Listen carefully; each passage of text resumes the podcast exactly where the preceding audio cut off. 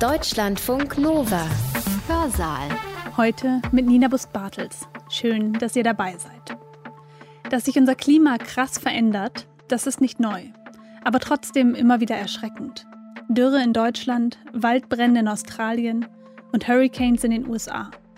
Einige Auswirkungen der Klimakrise merken wir schon jetzt. Andere aber passieren schleichend und im Verborgenen. Die Veränderungen in den Meeren zum Beispiel. Klimawandel führt nicht nur dazu, dass über den Treibhauseffekt es einen Temperaturanstieg gibt in Land und im Meer, sondern es kommt auch zu einer Ozeanversauerung. Fortschreitender Klimawandel wird Auswirkungen auf die Fischerei weltweit haben. Es wird definitiv so sein, dass sich Fischfangoptionen in der Arktis verstärken, während Fischfangoptionen um den Äquator herum sich verringern würden. Und das sind die Zonen der Welt, in denen die meisten Menschen leben und in denen die meisten Menschen auf fischereiliche Ressourcen angewiesen sind. Von den Veränderungen im Meer sind wir Menschen direkt betroffen. Das sagt Anne Sell. Sie ist Biologin am Thünen-Institut. In ihrem Vortrag berichtet sie von ihrer Forschung in der Nordsee.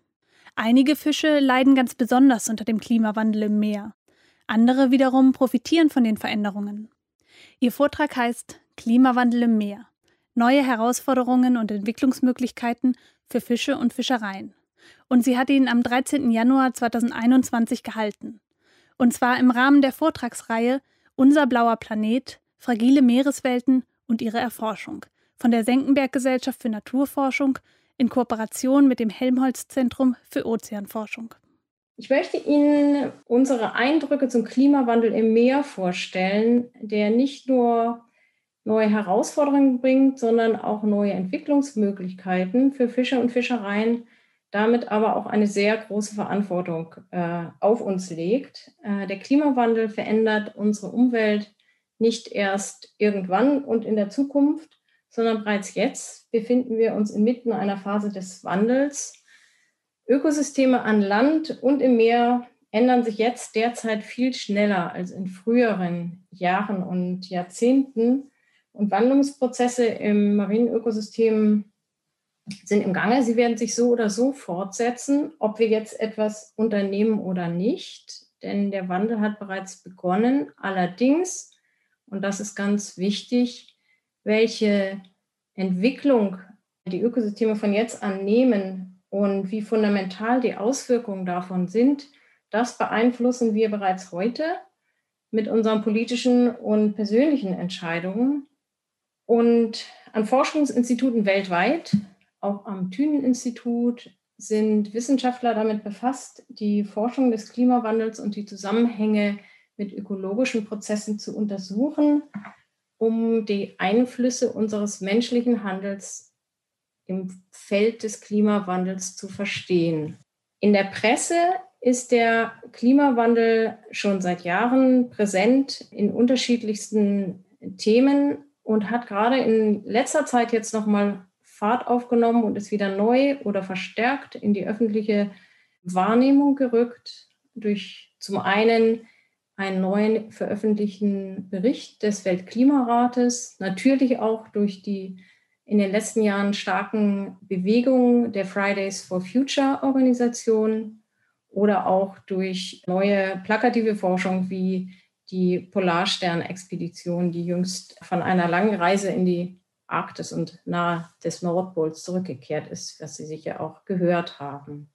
Der Weltklimarat ist eine Überregierungsorganisation, internationale Organisation und über 100 Autoren aus 36 Ländern haben an einem Report mitgearbeitet, in dem es in der Pressemitteilung heißt, dass er die Folgen des Klimas für die Zukunft darstellt und vor allem die Vorteile einer ambitionierten und effektiven Anpassungsstrategie in der Politik und unserem Verhalten darstellt, demgegenüber aber auch die eskalierenden Kosten und Risiken, die damit verbunden wären, wenn wir nichts unternehmen. Und jetzt möchte ich Ihnen ein paar Beispiele zeigen, wie sich der Klimawandel im Meer bemerkbar macht. Zunächst einmal, was passiert bei Klimawandel? Ein wichtiger Prozess ist oder das, was man allgemein mit Klimawandel vielleicht verbindet, ist eine Erwärmung, globale Erwärmung, die natürlich auch im Meer stattfindet. Und diese Erwärmung kommt dadurch zustande, dass Treibhausgase wie Kohlendioxid, Stickoxide oder Methan eine Art Glocke um die Troposphäre bilden und dazu führen, dass die Wärmerückstrahlung der Erde diese Grenze schlecht passieren kann und also weniger Wärme in das Weltall abgestrahlt wird und mehr innerhalb der Troposphärengrenze bleibt. Diese Erwärmung führt dazu, dass Meereis in großem Maße abschmilzt, insbesondere in den arktischen Regionen. Und damit verbunden sind verschiedene Folgen. Man sieht hier, dass in den letzten Jahren, in den letzten etwa 40 Jahren, seit Ende der 70er, die arktische Meereisbedeckung im Ausmaß in ihrer Fläche von etwa siebeneinhalb Millionen Quadratkilometer auf nur fünfeinhalb Millionen Quadratkilometer zurückgegangen ist. Der Trend ist relativ stetig, wenn er sich nicht sogar noch beschleunigt in letzter Zeit. Und das führt dazu, dass Meereis an den Polen abschmelzt.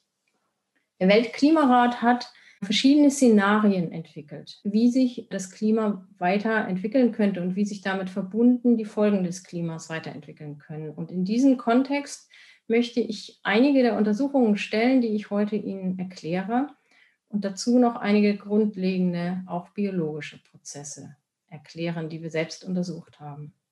Der Klimawandel ist sehr schwer zu modellieren und genaue Vorhersagen, was passieren würde, sind aufgrund der Komplexität des Vorgehens schwierig, wenn nicht gar unmöglich.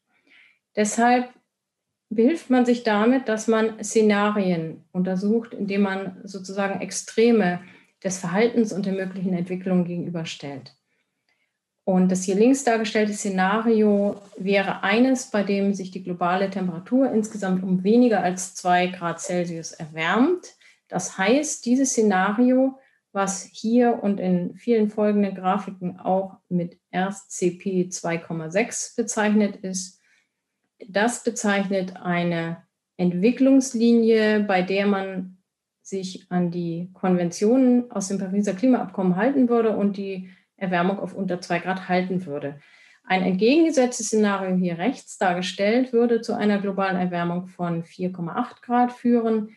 Das wäre ein Szenario, bei dem es keinerlei Klimaschutzmaßnahmen gibt, man vorwiegend mit fossilen Brennstoffen weiterarbeitet und auch sonst wenig Adaptationspolitiken betreibt.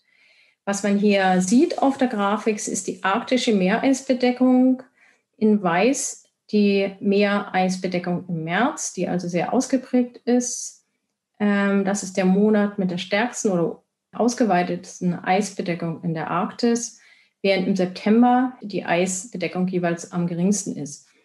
Man sieht, dass bis zum Jahr 2030 bereits Unterschiede in diesen beiden Szenarien, also in einem sehr klimageschützten Szenario links und in einem Szenario ohne Klimaschutzrecht äh, sich Unterschiede anbahnen, aber die werden natürlich im Laufe der Zeit äh, durch die zunehmende Eisschmelze dramatischer und würden dazu führen, dass im Jahr 2100 im September überhaupt keine Eisbedeckung mehr in der Arktis vorhanden wäre.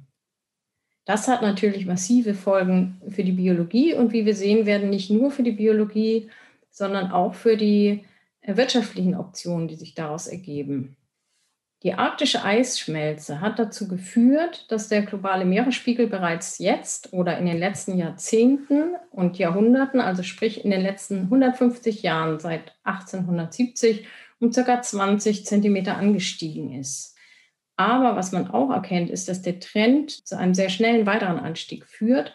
Und wie groß dieser in absoluten Zahlen wird, das hängt sehr stark davon ab, welche dieser beiden vorgestellten Klimapolitiken wir betreiben. In einem eher günstigen Fall kommen weitere 70 Zentimeter dazu bis zum Ende dieses Jahrhunderts. Ohne Klimaschutzpolitik sind wir bei einem Meter oder mehr. Auch das hat massive Folgen, insbesondere in vielen tropischen Ländern und auch in Regionen wie etwa dem Wattenmeer was sehr stark von Anstiegen im Meeresspiegel betroffen ist Und gerade die Geschwindigkeit des Anstiegs ist dort wichtig, damit die dortigen Lebensräume mit diesem Wandel überhaupt mithalten können. Auf der offenen See machen wir selber eine ganze Reihe von Untersuchungen, die die Klimafolgenforschung bewerten sollen. Dazu gehören auf jeden Fall natürlich hydrographische Messungen und Wasserproben, in denen man äh, die hydrographischen äh, Daten wie äh, Temperatur oder Salzgehalt bewertet. Und eine Analyse, die meine Kollegen aus der Ozeanographie durchgeführt haben, zeigt, dass seit den 1970er Jahren sich die Temperaturunterschiede in der Nordsee sehr deutlich erkennen lassen. Was man auch sieht, ist, dass das Geschehen in der Nordsee durchaus nicht einheitlich ist, räumlich, sondern dass es dort regionale Unterschiede gibt. Und gerade im Sommer haben sich die Küstenbereiche deutlich erwärmt, während die zentrale Nordsee eher kühler geblieben ist. Insgesamt ist die zentrale Nordsee im Nordsee der Kältepol. Und das ist ein Phänomen, darauf kommen wir gleich äh, noch einmal zurück. Im Winter haben sich fast flächendeckend die Temperaturen um etwa ein Grad erhöht. Das hat Folgen für die Biologie und für die Verteilung von Arten im Meer. Das untersuchen wir auf Fischereisurveys regelmäßig, unter anderem in einer großen international koordinierten Survey-Aktion, die die gesamte Nordsee in Planquadraten abdeckt. Das heißt, der gesamte Seebereich wird befischt von mehreren Schiffen der verschiedenen Nordseeanrainerstaaten gleichzeitig, damit man es eben schafft, in einer synoptischen Aufnahme die gesamte Nordsee in puncto ihrer Bodenfischfauna zu bewerten. Daraus lässt sich erkennen, wenn man das Ganze in der Zeitreihe betrachtet, denn diesen Survey gibt es schon lange, dass sich bestimmte Entwicklungen ergeben und bestimmte Arten sich stärker entwickeln oder stärker durchsetzen als früher. In der Sommersituation oben oder Wintersituation unten zeigt sich gleichbleibend, dass für den Bestand des Seehechts seit 1997 die Zahlen ganz deutlich zugenommen haben. Das hat dazu geführt oder ist damit verbunden, dass der Laicherbestand das ist eine wichtige Größe im Fischereimanagement. Der Laicherbestand seit 2080 etwa um den Faktor 8 erhöht hat in der Nordsee. Das heißt, Seehecht ist in der Nordsee als Fischereiressource durch den Klimawandel wichtiger und stärker nutzbar geworden. Und es gibt auch andere Arten, die vom Klimawandel in der Nordsee profitiert haben. Eine wichtige Gruppe dabei sind die Tintenfische, die weltweit offenbar vom Klimawandel profitieren. Die Zahlen der Tintenfische im Nordseebereich haben zugenommen. Parallel damit haben auch die Fänge von Tintenfischen zugenommen. Und wir haben gerade im letzten Jahr zeigen können, dass es bestimmte Tintenfischarten wie hier den Kalmar Ilex quindeti gibt, die neuerdings in der Nordsee nicht nur verstärkt vorkommen, sondern sich hier auch fortpflanzen können, was für diese Art vorher nicht möglich war. Wir führen eine Reihe verschiedener Forschungssurveys im Thünen-Institut durch, die unterschiedliche Zwecke haben. Und einen weiteren Survey möchte ich Ihnen insofern vorstellen, als wir hier uns besonders auf die Biodiversität und die Zusammensetzung der Fischgemeinschaften konzentrieren und nicht allein auf das Bestandsmanagement. Das ist ein Survey, in dem wir in der Nordsee in bestimmten Daueruntersuchungsgebieten kleinräumig sehr intensiv Fische beproben und damit auch seltenere Arten äh, besser erkennen können und vor allem eben Änderungen in der Artengemeinschaft dokumentieren können. Und was Sie hier sehen, ist, dass wir in dem Beispiel der Box A, die in der Nähe von Helgoland liegt, eine stetige Zunahme der Anzahl von südlichen Arten verzeichnen konnten seit Ende der 1980er Jahre. Das sind beispielsweise Arten wie roter Knurrhahn, Streifenbarbe, auch pelagische, also Freiwasserarten wie Anchovy oder Sardine, Holzmakrele, dazu die genannten Tintenfische, aber auch einige Plattfische. Also sehr verschiedene Arten in unterschiedlichen Lebensräumen der Nordsee profitieren von einer Erwärmung, nämlich insbesondere Arten, die sonst eher für südliche Gefilde typisch sind, also an den Küsten Frankreichs, Spaniens, Portugals verstärkt vorkommen. Aus diesen Beobachtungen haben wir einen Indikator entwickelt, der Klimageschehen anzeigen kann. Diesen Indikator haben wir inzwischen äh, für die Monitoring-Indikatoren zur deutschen Anpassungsstrategie für den Klimawandel aufgenommen. Das heißt, der Indikator wird verwendet, um die Verbreitung warm adaptierter marine Arten im Zusammenhang mit Klimawandel zu quantifizieren.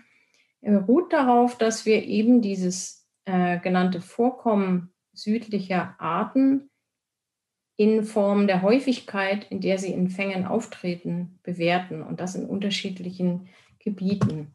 Es gibt dabei zum einen Gebiete in der südlichen Nordsee und gerade im küstennahen Bereich.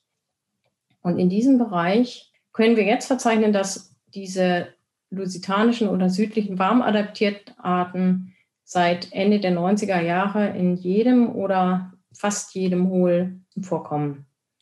Anders sieht das in der zentralen Nordsee aus, ganz besonders wirklich in der Mitte, in der bisher noch gar keine oder fast gar keine südlichen Arten vorkommen. Das hängt damit zusammen, dass dort eben im Sommer der Kältepol liegt und dieser Bereich am wenigsten vom Klimawandel betroffen ist. Wir haben hier also eine Möglichkeit, mit der Kombination der Vorkommen von Arten in verschiedenen Seegebieten auch die Geschwindigkeit der Änderung zu dokumentieren. Und diese Änderung entsteht oder diese Einwanderungswege südlicher Arten entstehen dadurch, dass wärmeres atlantisches Wasser in die Nordsee einströmt. Und diese Einstromverhältnisse beziehungsweise auch die Temperaturunterschiede sich inzwischen verschoben haben. Und solche Einwanderung kann zum einen im Süden durch den Englischen Kanal passieren, zum anderen, anders als man intuitiv vielleicht denken würde, wandern südliche Arten auch aus dem Norden in die Nordsee ein. Und zwar mit dem Vereilstrom oder anderen Abzweigern dieses Hauptstroms aus dem Atlantik, der eigentlich entlang der westbritischen Gewässer nach Norden zieht und dann von dort wieder Wasser in die Nordsee einspielt und letztlich zu einer entgegen dem Uhrzeigersinn gerichteten Strömung wärmeren Wassers in der Nordsee führt. Diese Einwanderungswege sind auch der Grund, warum wir die erste dieser südlichen Arten, die wir 1985 gefunden haben, im Norden in der Nordsee gefunden haben. Seither hat sich das Bild allerdings gewandelt. 1990 kamen schon verschiedene Tiere ein, diesmal aus der südlichen Richtung, aus dem Ärmelkanal. Und 1995 haben wir ein gleichzeitiges Einwandern von Norden und Süden beobachtet. Seit 2000 überwintern diese Streifenbarben sogar in der Nordsee, vor allem an der britischen Küste, und konnten sich seitdem in der Nordsee weiträumig etablieren. Kommen jetzt regelmäßig vor und ein ähnliches Bild finden wir für andere Arten, wie beispielsweise die Freiwasserart Anchovy oder Sardelle, die 1990 zuallererst beobachtet wurde und sich seitdem ebenfalls in der Nordsee deutlich etabliert hat.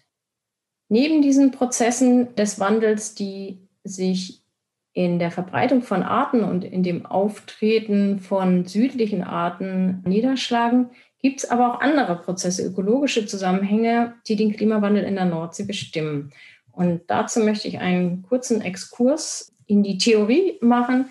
Es gibt eine Hypothese oder auch eine Beobachtung letztlich ist es, dass die zeitliche oder phänologische Überschneidung zwischen Räuber und Beute natürlich wichtig ist für den Räuber, der seine Beute fressen muss.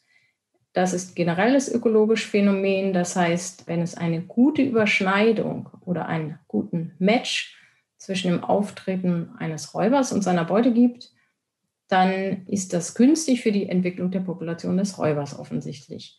Kommt diese Beute aber zu spät oder in zu kleinen Zahlen, dann gibt es einen sogenannten Mismatch.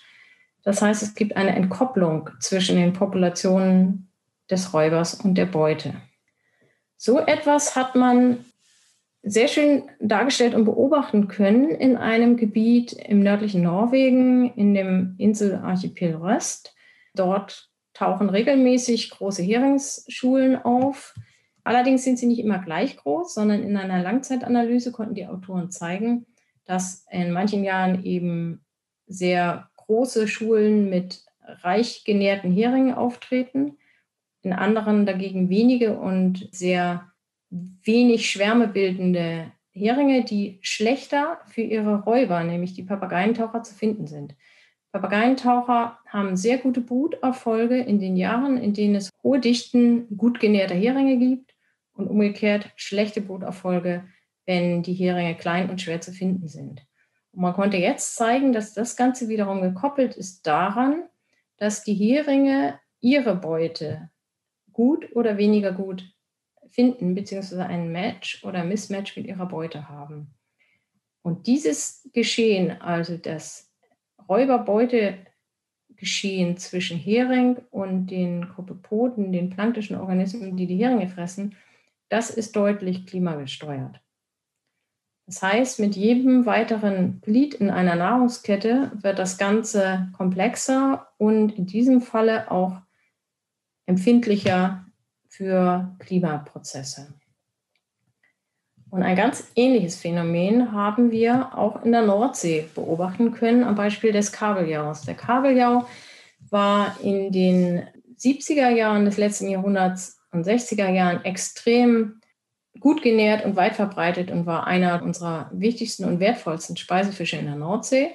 Das hat sich seitdem ganz stark geändert. Das ist sicher auch Ihnen nicht verborgen geblieben, dass Kabeljau in der Nordsee und insbesondere in der südlichen Nordsee in einem sehr schlechten Zustand ist. Und das liegt natürlich zum einen an früherer Überfischung, die man in den 80er Jahren, 70er, 80er Jahren dann betrieben hat, nämlich um diesen Räuber zu nutzen.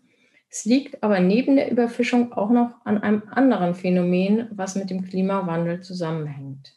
Und das ist wiederum ein Prozess, den wir häufiger beobachten können, dass nämlich Fische oder Fischbestände, die bereits durch eine Überfischung geschwächt sind, noch umso stärker auf Klimawandeleffekte reagieren. Das heißt, dass es eine Interaktion zwischen Überfischung und Klimawandel gibt. In diesem Falle bedeutete das, in den 60er und 70er Jahren war der Kabeljau wohlgenährt und gut entwickelt, weil seine Beute, Kopepoden, Zooplankton, nämlich mit einem guten Match, also zeitlich gut passend aufgetreten sind. Durch den Klimawandel, also nach 1980, hat sich das Auftreten dieser der Hauptentwicklung der Kopepoden oder der größten Anzahlen von Kopepoden, also die Beute verschoben und liegt jetzt nicht mehr optimal synchronisiert mit dem Auftreten der Kabeljau-Larven, die diese Beute brauchen. Der erwachsene Kabeljau ist ein Raubfisch, frisst also andere Fische, aber die Jungstadien vieler Raubfische sind angewiesen auf planktische Nahrung und so ist es eben auch beim Kabeljau. Das heißt insbesondere seine Larven und Jungfische kommen nicht richtig zum Zuge, wenn sie nicht ausreichend Nahrung in Form dieser Kopopoden haben, die jetzt versetzt auftreten. Aber nicht allein das, es kommt noch dazu, dass jetzt eine andere Art, zwar sehr nah verwandt, aus derselben Gattung auftritt, jetzt dominierende Kopepodenart ist. Und diese Art ist aber ein deutlich schlechteres Futter für Kabeljau. Die Lipidzusammensetzung ist ungünstig.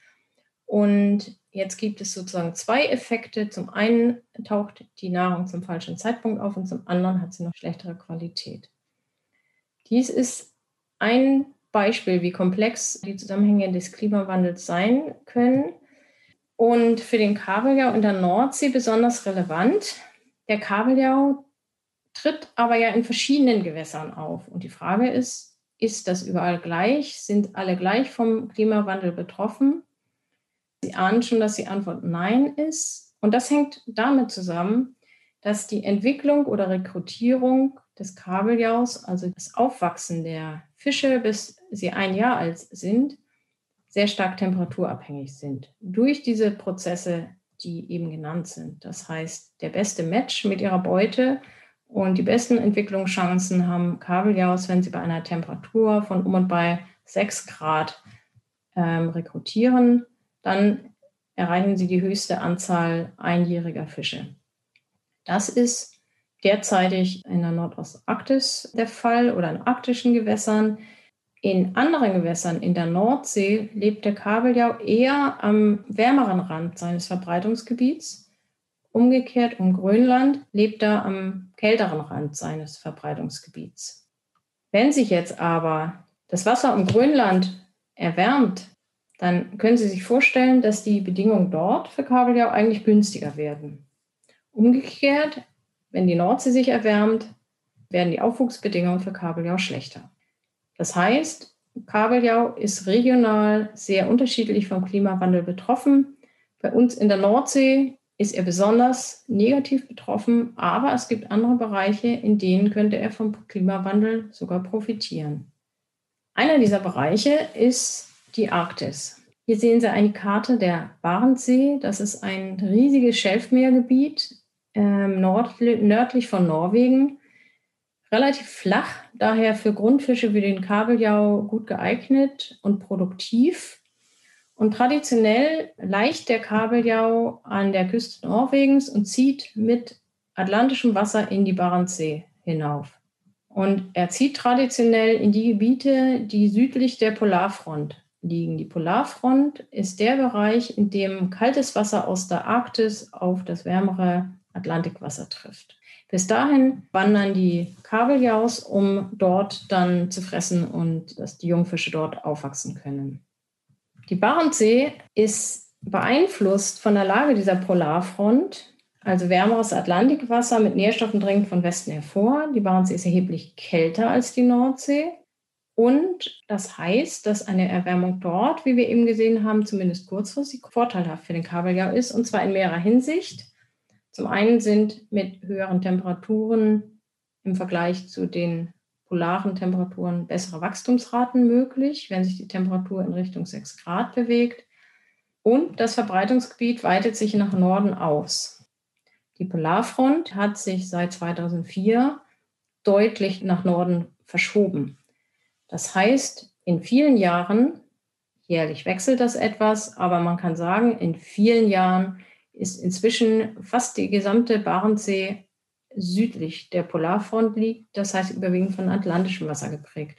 Das heißt, überall dorthin kann der Kabeljau vordringen zum Aufwachsen und das hat gleichzeitig dazu geführt, dass einer seiner Hauptbeutefische dort, die Lodde, sich ebenfalls stark temperaturabhängig stark entwickeln konnte und der Kabeljau dort also im Moment wunderbare Nahrungsbedingungen vorfindet und dadurch vom Klimawandel in der Barentssee tatsächlich profitiert.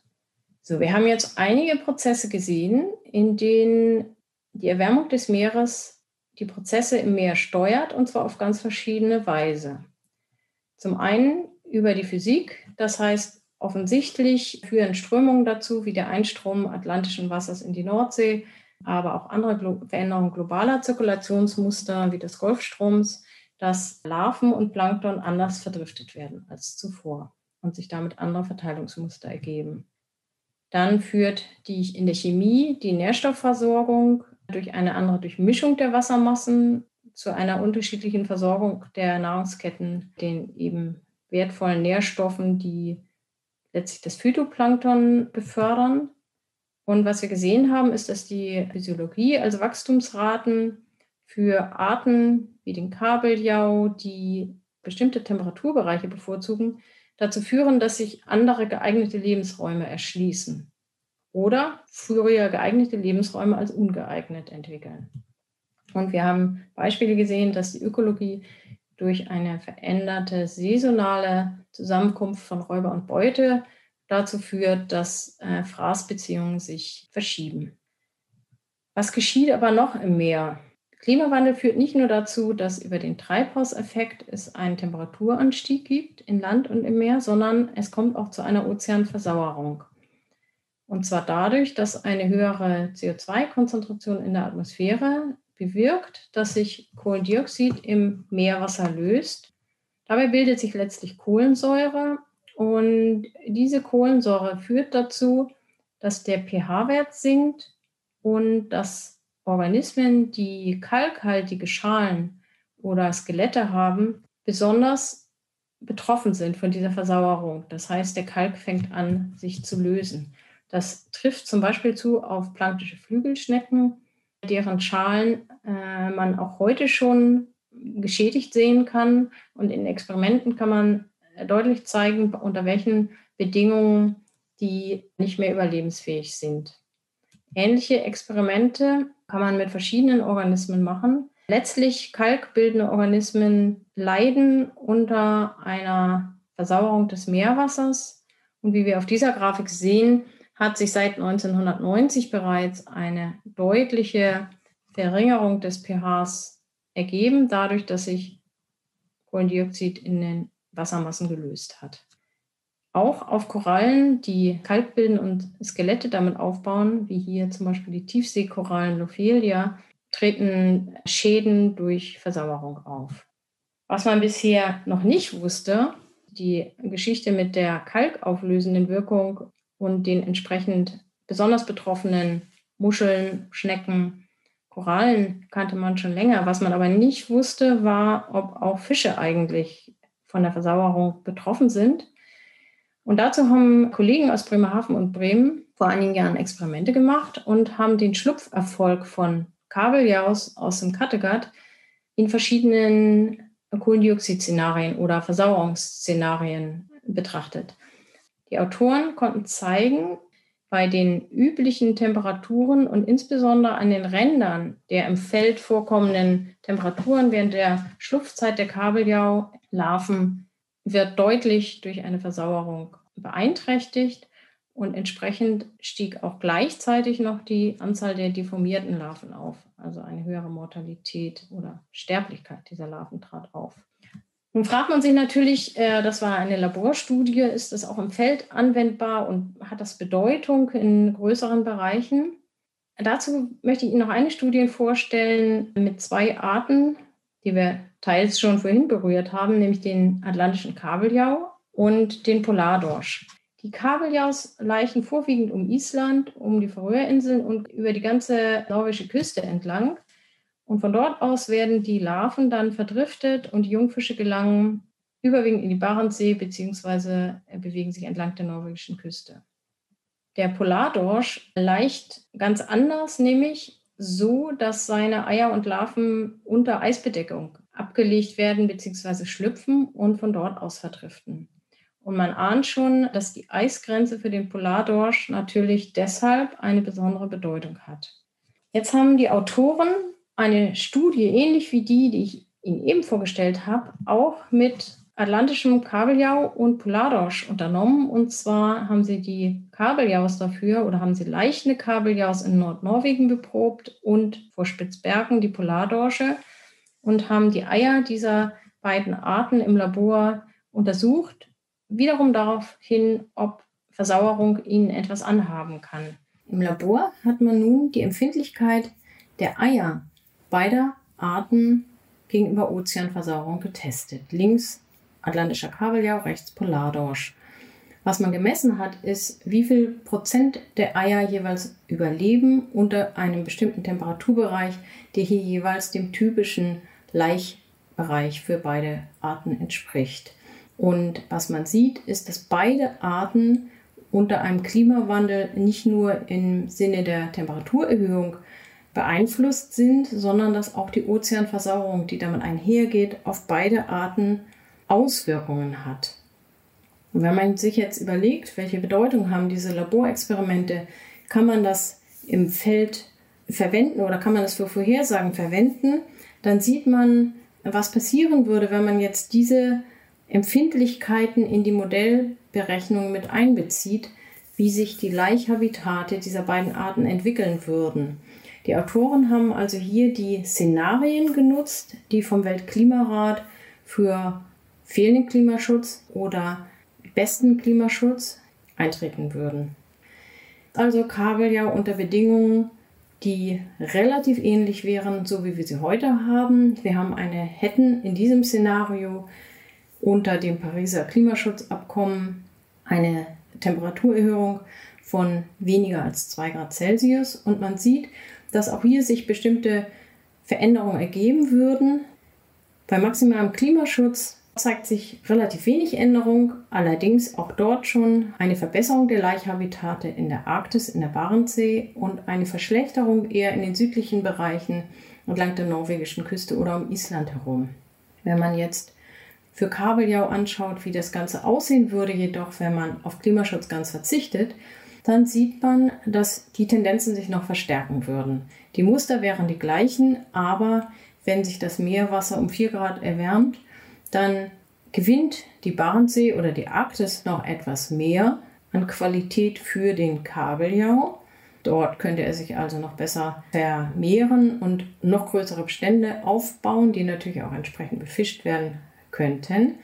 Aber gleichzeitig würden um Grönland, Island, an der norwegischen Küste die Qualität der Laichhabitate deutlich sinken und im Süden, das in Richtung Nordsee sich andeutet, dass die Laichhabitate des Kabeljau bei starkem Klimawandel noch stärker leiden würden. Beim Polardorsch sieht das Ganze erheblich dramatischer aus. Der Polardorsch verliert in jedem Fall. Wie stark er verliert für seine Bestandsentwicklung, das hängt allerdings ganz stark von dem Ausmaß des Klimawandels ab. Wenn die Eisgrenze sich weit Richtung Nordpol zurückzieht, die Meerestemperaturen sich um über 4 Grad erwärmen, dann wäre quasi die gesamte Barentssee für den Polardorsch mit einem Verlust von 60 bis 80 Prozent der Qualität des Laichhabitats verbunden. Also großräumige Änderungen auch in den Bestandsentwicklungen der kommerziell wichtigen Arten in der Arktis, die sich abzeichnen, je nachdem, welches Klimaszenario wir verfolgen, wie stark wir unseren Klimaschutz betreiben. Aber es gibt Szenarien unter sehr starkem Klimawandel, wo einige Arten wie der Kabeljau sogar leicht profitieren, andere aber ganz massiv verlieren, wie der Polardorsch. Das Szenario, in dem der Klimawandel stark sich ausprägt und Eis an den Polen, insbesondere am Nordpol, abschmilzt, große Bereiche eisfrei werden, hat noch einen ganz anderen Nebeneffekt. Nicht nur den direkten auf die Fische, sondern auch noch einen indirekten, nämlich dass sich riesige Gebiete erschließen lassen, die jetzt wirtschaftlich nutzbar sind und mit Schiffen erreichbar sind. Fischfang sich also über weitere Jahreszeiten viel mehr in die Arktis ausdehnen kann, weil sie schlicht erreichbar ist. Das heißt, dort eröffnen sich unter Umständen riesige neue Fangoptionen, indem manche Arten wie Kabeljau zum Beispiel dort erstarken.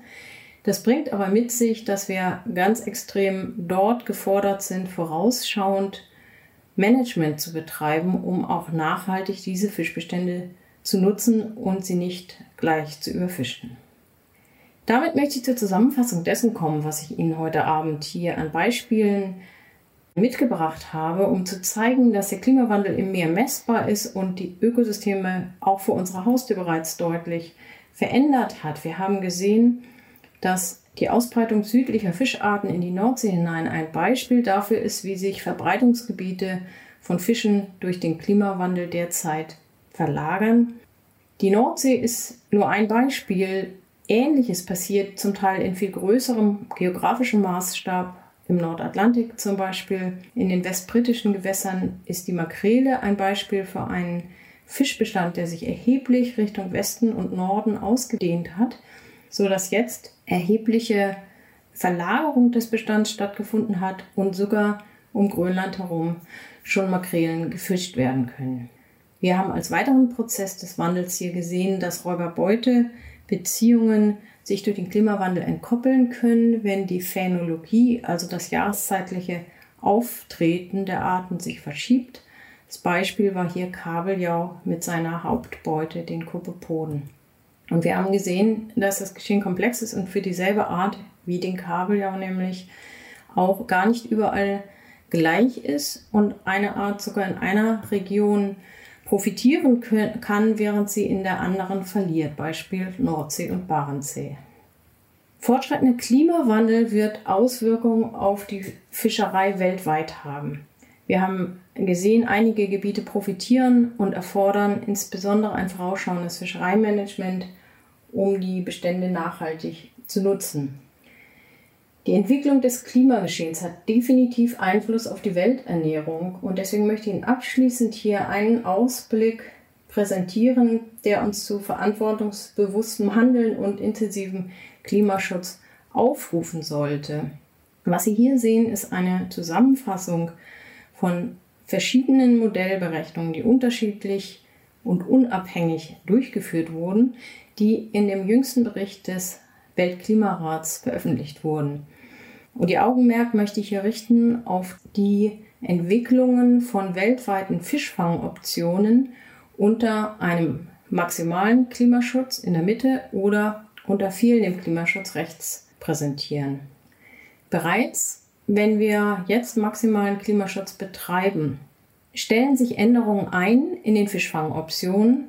Die Prozesse dazu haben wir vorhin beleuchtet und es wird definitiv so sein, dass sich Fischfangoptionen in der Arktis verstärken, während Fischfangoptionen um den Äquator herum sich verringern würden. Das Ausmaß dieser Änderung ist allerdings erheblich mäßiger, als wenn wir klein keinen Klimaschutz betreiben. Übereinstimmend zeigen die Vorhersagemodelle, dass unter einem fehlenden Klimaschutz, wo sich die Ozeantemperaturen um über 4 Grad erwärmen, die Arktis zwar massiv gewinnt an Fangoptionen, gleichzeitig aber die gesamten europäischen Küsten, amerikanischen Küsten teilweise auch aber ganz besonders die äquatorialen Zonen an Fangoptionen verlieren. Und das sind die Zonen der Welt, in denen die meisten Menschen leben und in denen die meisten Menschen auf fischereiliche Ressourcen angewiesen sind.